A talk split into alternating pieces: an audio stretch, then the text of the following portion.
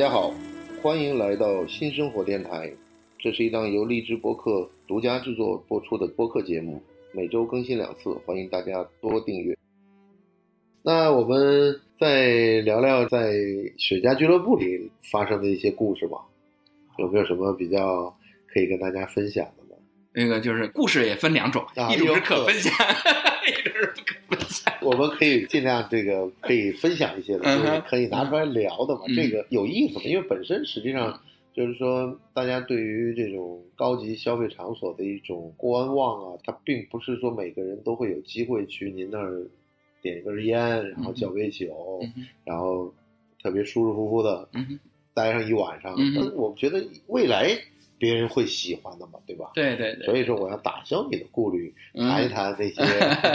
有点意思的事情。哎，对，这才对对有意思嘛，对吧对？对对，其实每个雪茄俱乐部都有他自己的故事，啊，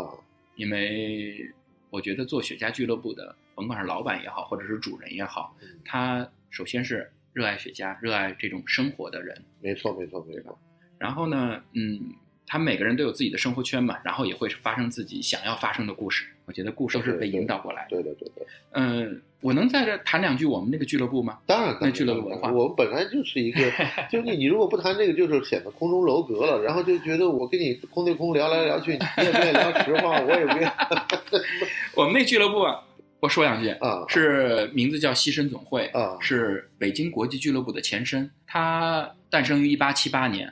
北京国际俱乐部实际上是一个，呃，这么讲吧，就是说，实际上我了解下来，国际俱乐部应该是一个国际外国记者俱乐部。呃，北京有一个神秘的圈儿，大家都说有四大俱乐部嘛。对，四大俱乐部其实只有北京国际俱乐部是正正规规、正正统统的央企，它是隶属于外交部下边的一个全它实际上就是。很多时候就是最早就是应该是在改革开放之前嗯和之后一段时间内，好像很多驻京记者主要在那个地方跟中国的这个新闻发言人在做一些问题的探讨。是或者是一些重大新闻的发布，实际上香港也有一个叫 FCC，就叫 FCC 俱乐部，嗯哼，它就是外国记者俱乐部，就是它也是一个就是说一个信息发布的一个地方。我们那个地方说的更明白一点呢，就是哦中国最大的情报交易中心。啊，这么说，你 就 清楚了吗？啊，这个有点卡萨布兰卡有点那种感觉。我们那个俱乐部在一楼呀，前面有个院子啊，非常美丽。对我们那个楼是北京的近现代历史文化遗产，啊就是在咱们这个俱乐部的正上方啊有一个叫仙鹤厅的地方。那个仙鹤厅是当年中国外交第一次发生的地方，就是啊以外交部发言平台，啊呃，最早期的外交部发言平台就在我们的楼上。啊当时邓小平同志，呃，跟撒切尔夫人啊！签署的香港、澳门的回归的草案啊，都是在我们那个俱乐部签的。但是后来是会谈是在人民大会堂那是官方会谈嘛，前期的草案都是在这儿签的。我们那个俱乐部的旁边有一个叫瑞吉酒店，就是那个瑞吉酒店是历任的美国总统啊只要访华都会住在那个酒店这。个瑞吉酒店应该是零八年以后才有，呃零八年九前后才做的。呃，不是，是九十年代。九十年代，呃，当时北京国际俱乐部呢就更名为北京国际俱乐部有限公司，啊。然后呢拿出来了一点点的股份，跟万豪集团啊合作，合作然后成立了这个瑞吉酒店，然后承载了很大的外交外外事活动。对对外事接待是这样的一个过程。那你们现在这个牺牲会就是等于是国际俱乐部的一个衍生对对对对，北京国际俱乐部有个大年轮，在它的新的俱乐部的一个有个大年轮的第一个嗯就是一八七八年西申总会，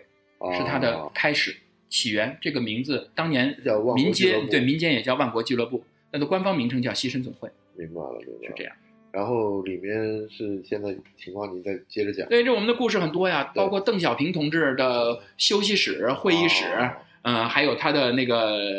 办公室，都在我们这个俱乐部里边。啊，办公室也在，就因为周恩来同志当时有一大部分的工作是就是从事外交工作嘛，啊，呃，他的工作都在我们这个楼里边。啊，然后包括现在外交部的唯一的外交部原来就在隔壁，对那个地方，没没搬的时候，对对对后来起了新楼了才搬走。对，如果你要是说你现在看北京，你可能你不了解为什么这儿会是经常有这么多领导人在这办公，实际上他就是还在这个部里面办公，他只是是在一个安静点儿的地方，是是是可能便于接待客人呢，或者便于外事活动啊。就是他们抽烟喝酒打麻将的地方，啊说白了就是那个俱乐部那 各个领导人在那玩的地方。所以你刚刚这个介绍，我觉得就是没把这个背景呃，说清楚了是吗？对你把这个背景加清楚，然后以前他都在一条街上，对都在这这个长安街的两边嘛。对对对对对对。然后后面还有什么这个跟外交交往过程当中的一些难忘的时刻呢？啊，有啊，太多了。我们俱乐部其实呃承载了很大的，就是咱不敢说承载了，就是很多的民间外交啊是在咱们这个俱乐部里面产生做出来发生的，对发生的哦，包括我们跟北欧的科技产业集团叫哦 BNTM 一个哦创投集团，啊北欧的很多的科技产业就是通过咱们俱乐部为桥头堡射到，然后再辐射到全国各个城市。现在也变成一个就是商业聚会的一个。但说你说小事情吧，你看我们俱乐部有一半的客人都是来自欧洲，还有嗯美国的一些国际友人。啊那咱们说定义他国际友人吧。，OK OK，嗯，可能是情报的交易 交易者，咱都不说了啊。那个就是国际友人，他们其实对咱们中国的雪茄、国产雪茄备受赞誉。往往这些朋友到咱们俱乐部更愿意抽的是国产雪茄，他觉得有有特点、有风格，啊而且他们还会买一些国产雪茄拿回到他们的家里边，给送给他们的好朋友，送他们的朋友去实际上。这个还是靠质量说话，主要就是现在没有做出好牌子。对，就还是太年轻嘛。对，这个太年轻我觉得要给予时间，要给予时间，因为之前谈的这些这些事儿呢，都是就是大家还是基于影视产品的这个教育出来啊的，，对对对对这这个感觉就变得好像还是觉得自己有点 cosplay 的感觉，有有意思。对吧？您的这个总结有意思，有意思。就就好像很多人嗯实际上他就很精准，对，不是他后来就你想他会拿牙签放到这个雪茄屁股里头，我想我后来才明白哦，这原来赌侠还赌圣那电影里头就是这样一情节，是，然后他要显得比较威风，所以要咬着这个雪茄。嗯对对对所以你对对对。你咬一细雪茄就没有这个其他的这种教育方式，可能也是基于其他的这种影视剧或者是电影这样。的。对我第一次，刚才咱说的，我第一次嗯。抽雪茄也是、看见，也是看到很多的香港电影里面，哦只有成功人士。其实我印象最深刻、最深刻的是嗯。一部电影叫《泰坦尼克号》，大家都知道，啊，对对对对，船长去啊。拿出来这个从那个海底里面捞出来这个保险箱，啊他手上一直拿着一支雪茄，啊，他就希望当他看到海洋之心的时候，抽到这个支雪茄来作为庆功。当时不是没有，一看里面空空如也，然后很失望，到最后也没有点着这支雪茄，把这个雪茄扔到大海。我就这个镜头其实很深深的触动了我。我觉得啊只有做一件事情成功的时候，拿雪茄是用来庆祝的。所以零六年的时候，就是话转回来了，啊我在上海的第一单一个小生意小买卖，啊，然后跟成了律师事务所去啊做合作，哎，成了。啊我当时很喜，我想怎么去庆祝我自己？啊我就买了两支雪茄，啊那具体的雪茄品牌我可能都不敢打保证了，应该是一支高西坝的旅馆。你是在那个游轮上，不是在游艇上，还是就是也不是游艇啊，就是那个观光游轮嘛，就咱们那个黄浦江那个渡轮嘛。对我说怎么抽啊？到哪儿抽啊？啊找不着地方，啊我就去那个渡轮上抽了，把那个渡轮那个他们弄得乌烟瘴气的。第一次的印象不是特别好，也没有人教我抽，也不知道怎么抽，啊！但是我还是觉得很开心，就是你因为觉得这是一种这是你跟雪茄的初夜，嗯，初第一次第一吻，这是你的第一次。后来很长时间就没有再抽过了。但你后面开始重新发现的时候，还是因为兴趣，还是因为呃，零七年、零八年，我这个人，单纯我自己，我从来大学以前我是没抽过烟、没喝过酒的，啊？我也没有接触过这些成瘾性的这种东西。对对对哎，第一次接触雪茄，我只觉得很感觉很好，但是呃，体验并不是很因为你抽进肺里头了。很自在。后来慢慢的喜欢上了，真正的喜欢上了，我觉得还是就像您说的这个，还是男人的一个权杖，就是一个嗯道具，对，你拿出来的更有这种更有把玩的感觉，我多于我是大概在 很多年前，我一个朋友给我描述了当年一个非常非常著名的公司，他们在开会，而且呢，当时他们讲他们叫开夜总会，他们所叫夜总会就是夜里总在开会，然后呢就在会议室里面。特别有意思的事情就是，大老板拿出最大号的可黑马，然后下面副总就拿小一点，然后 暗自排辈。我跟你讲，这一点是他们就有人很敏感的，就是感觉出来，因为那个时候吧，大家在一个公司里头还有很森严的这个级别的差距，嗯最后到了经理那儿，只能拿出一小烟儿，那会儿还没华子啊，拿一小烟儿在，因为就是一个长条的会议桌，就大家就看是是谁拿的烟大，是谁是老大，就这样的。但我相信现在恐怕我我不知道公司现在好像应该不是，应该可能也不太往这方面去看靠其实恰恰相反，高级的雪茄往往是又细又长的。啊，对，但是但是问题，这个在显的这个事上面，对对对，就肯定世俗上，对世俗的眼光上面，他们肯定愿意买粗的。对，然后当时是是哪一本杂志上写过一个这种成人笑话嘛，就是说女孩子呢最好不要抽雪茄，嗯哼，因为抽雪茄呢，就女孩子习惯抽这个粗的雪茄以后呢，就不习惯抽细的了。这个话里有话，话里有话，这个反正所以说他们归于一个这个笑话里头，就大家一开始看不懂，嗯，然后后来反正就明白，就是说，实际上他的意思就是说，尽管很多这个海报啊，嗯这个都喜欢看一女的叼一大雪茄什么的，实际上是不太雅的。嗯哼，对对对实际上我倒觉得看那女人抽那种细的小烟儿还是蛮好看的。对对对对对，而且后来我跟那个登喜路做烟斗的人聊，嗯。他们讲他们卖的那种特别细的那种长的烟斗，嗯嗯，啊，最后都是女性的消费者买的。澳大利赫本最迷人的那一张，她拿的也是应该是长长的香烟嘛，它是纸烟的，对，很长的一个烟烟嘴，它是个烟烟嘴，烟嘴。它实际上现在我觉得，这香烟也好，雪茄也好，实际上这个女性都是一个噱头。它更多的呢是展现他手跟脸这个东西，嗯，感觉，中间他需要有个道具，对你知道吗？对对她肯定对对。她手跟脸都很好看，那嗯你说他老把手放在脸前面也不对，拿根烟吧，所以他嗯所以他拿烟这个手的方式 就各有各的不同。嗯哼，这男的就只能这么拿着了嘛嗯，那女的可能对。你懂吧？他就整个他有一个，我觉得还是一个比例的问题。对，咱们你这个话题刚刚就绕过去了，你接着讲你这俱乐部里的事儿。哦，我们的俱乐部啊，我们的俱乐部的对讲一俱些乐部讲一些能聊的，对，因为你我也知道，就是说你这个开店，你老抖客人的这个糗事儿也不太好玩嗯，嘛。对对对，我们已经玩了四年了，对是我人忘性太大，很多故事都想不起来了。啊，对你这又一次绕绕。谈谈这个最近要在上海干什么上海啊，啊上海我是追寻一下我的雪茄情缘，啊因为我第一支雪茄就结缘于上海，啊？我对上海非常有感情，情有独钟。虽然我是北方的人，但是嗯我的很多生意伙伴还有好朋友都在上海都在都在上海，所以我希望能够在二零二一年啊。能够在上海有一家小小的雪茄雪茄俱乐部，雪茄俱乐部，对，我跟我的呃北京的俱乐部联动起来。啊，就跟你这个新生会这个对对联动起来连在连在一起。对，那你会大概在哪些地方？嗯，我也是征集了呃上海的一些朋友的这个意见，大家可能觉得老房子呃老房子是一种选项，那可能还会更希望能够在像陆家嘴啊、浦东这个新贵圈里边能够崭露头角。明白明白。北京的这个年龄段是不是比较大一些抽雪茄嘛，啊嗯，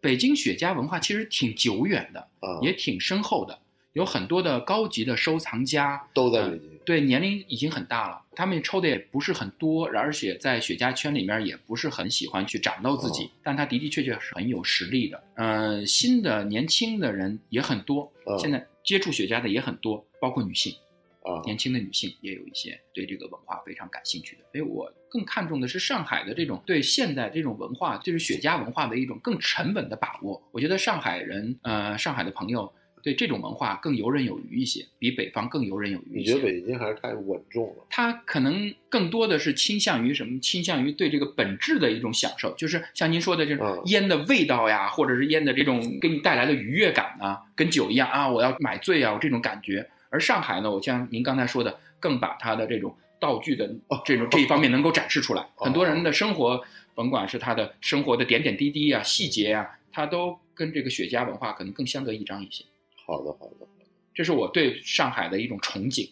不，你就觉得就是说，相对来说，我接触下来的感觉就是，可能北京还是比较官方的这种味道重一点，然后上海可能商业的味道会更重一点。对，大家看的更直接一些。我上海这几家都还是算雪茄里面还是算比较多一些。广州原来有家丘吉尔，嗯哼，那老店了。对老店了，然嗯后应该有十来年了。对对对，然后那个地方就抽雪茄和威士忌都是官方允许的吧。然后嗯以前上海华尔道夫也有，但后来禁烟以后就不让在这个五星级酒店的，就就所有的室内基本上都停了。对对对对，你看我在北京零几年的时候，我是找不着雪茄的，你看零七年、零六年在上海的南京路上各个好多的那种烟草店，那个就是海都能海烟嘛。对对对，就是都能够看到雪茄的这个售卖。但是那个时候我跟你讲，真是我那时候也买，嗯，然后我就觉得保养的太差了，感觉拿出来那几根儿吧，都跟那嗯老山参一样的。干对于我们来说，有就比没有强，不是我跟你讲，干的一塌糊一涂。塌糊涂是。然后也就那也就那几根儿，然后那店员吧，基本上我觉得这个还是国营机构，就是爱抽不抽，反正就这么几根儿了，你对爱要不要？然后后面呢，就别人就上海很多人就跑到那个某条路上面那个地方，我跟你讲特别有意思。那个时候大家就在那买私烟嘛，然后那个感觉就像跟那个地下党街头一样的，你往那个路 口一站，那几个坐那儿老阿姨就活楞起来了。是吗？啊，对，然后就问你，啊，是不是啊？这这个走啊，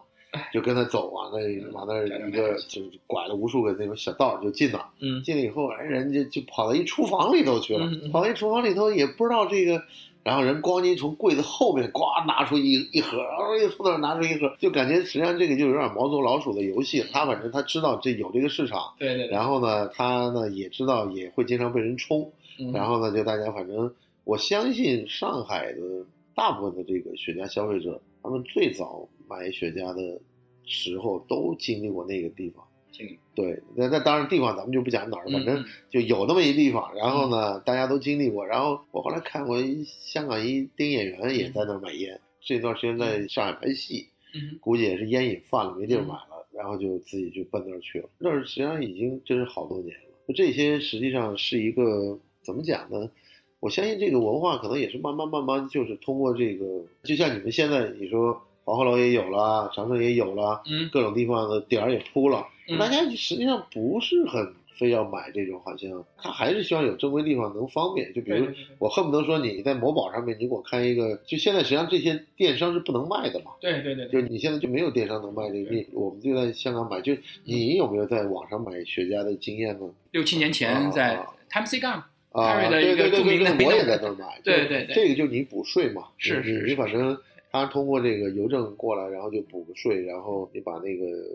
邮件的单子打印出来，对在海关那儿在那儿补个税就是了。对对其他地儿好像也，因为为什么这么问呢？因为二零二零年这一年买不到烟嘛，买不到烟，对，是整个就是所有人的痛。对呀、然后就有人就囤囤了货以后，就觉得这烟报的价钱都匪夷所思因为奇货可居啊。啊！对呀、对对对，这这没办法，这个就是一个市场规律。所以现在我倒是觉得，你雪茄俱乐部，当然了，你也不能说你开的很多，你这也不可能开很多，嗯但是我相信还是越来越多会比较有意思的。对这个文化可以，因为它真的的的确确是一个雪茄是一个文化的载体，它不像有些东西是真像您说的是空穴来风的东西，对啊就是一个摆件。对啊，这个我今儿还看一人不写一东西嘛，讲的一老和尚讲，嗯有人问那老和尚说什么叫平常心嘛，嗯，然后这个大师就说，就是要睡就睡，要做就做。那学人不会呢，然后，然后那那大师就说，热极取凉，寒极向火，就是你热了就往凉那边靠，嗯你冷了你就烤个火。嗯，那实际上就是平常心，说白了就是一个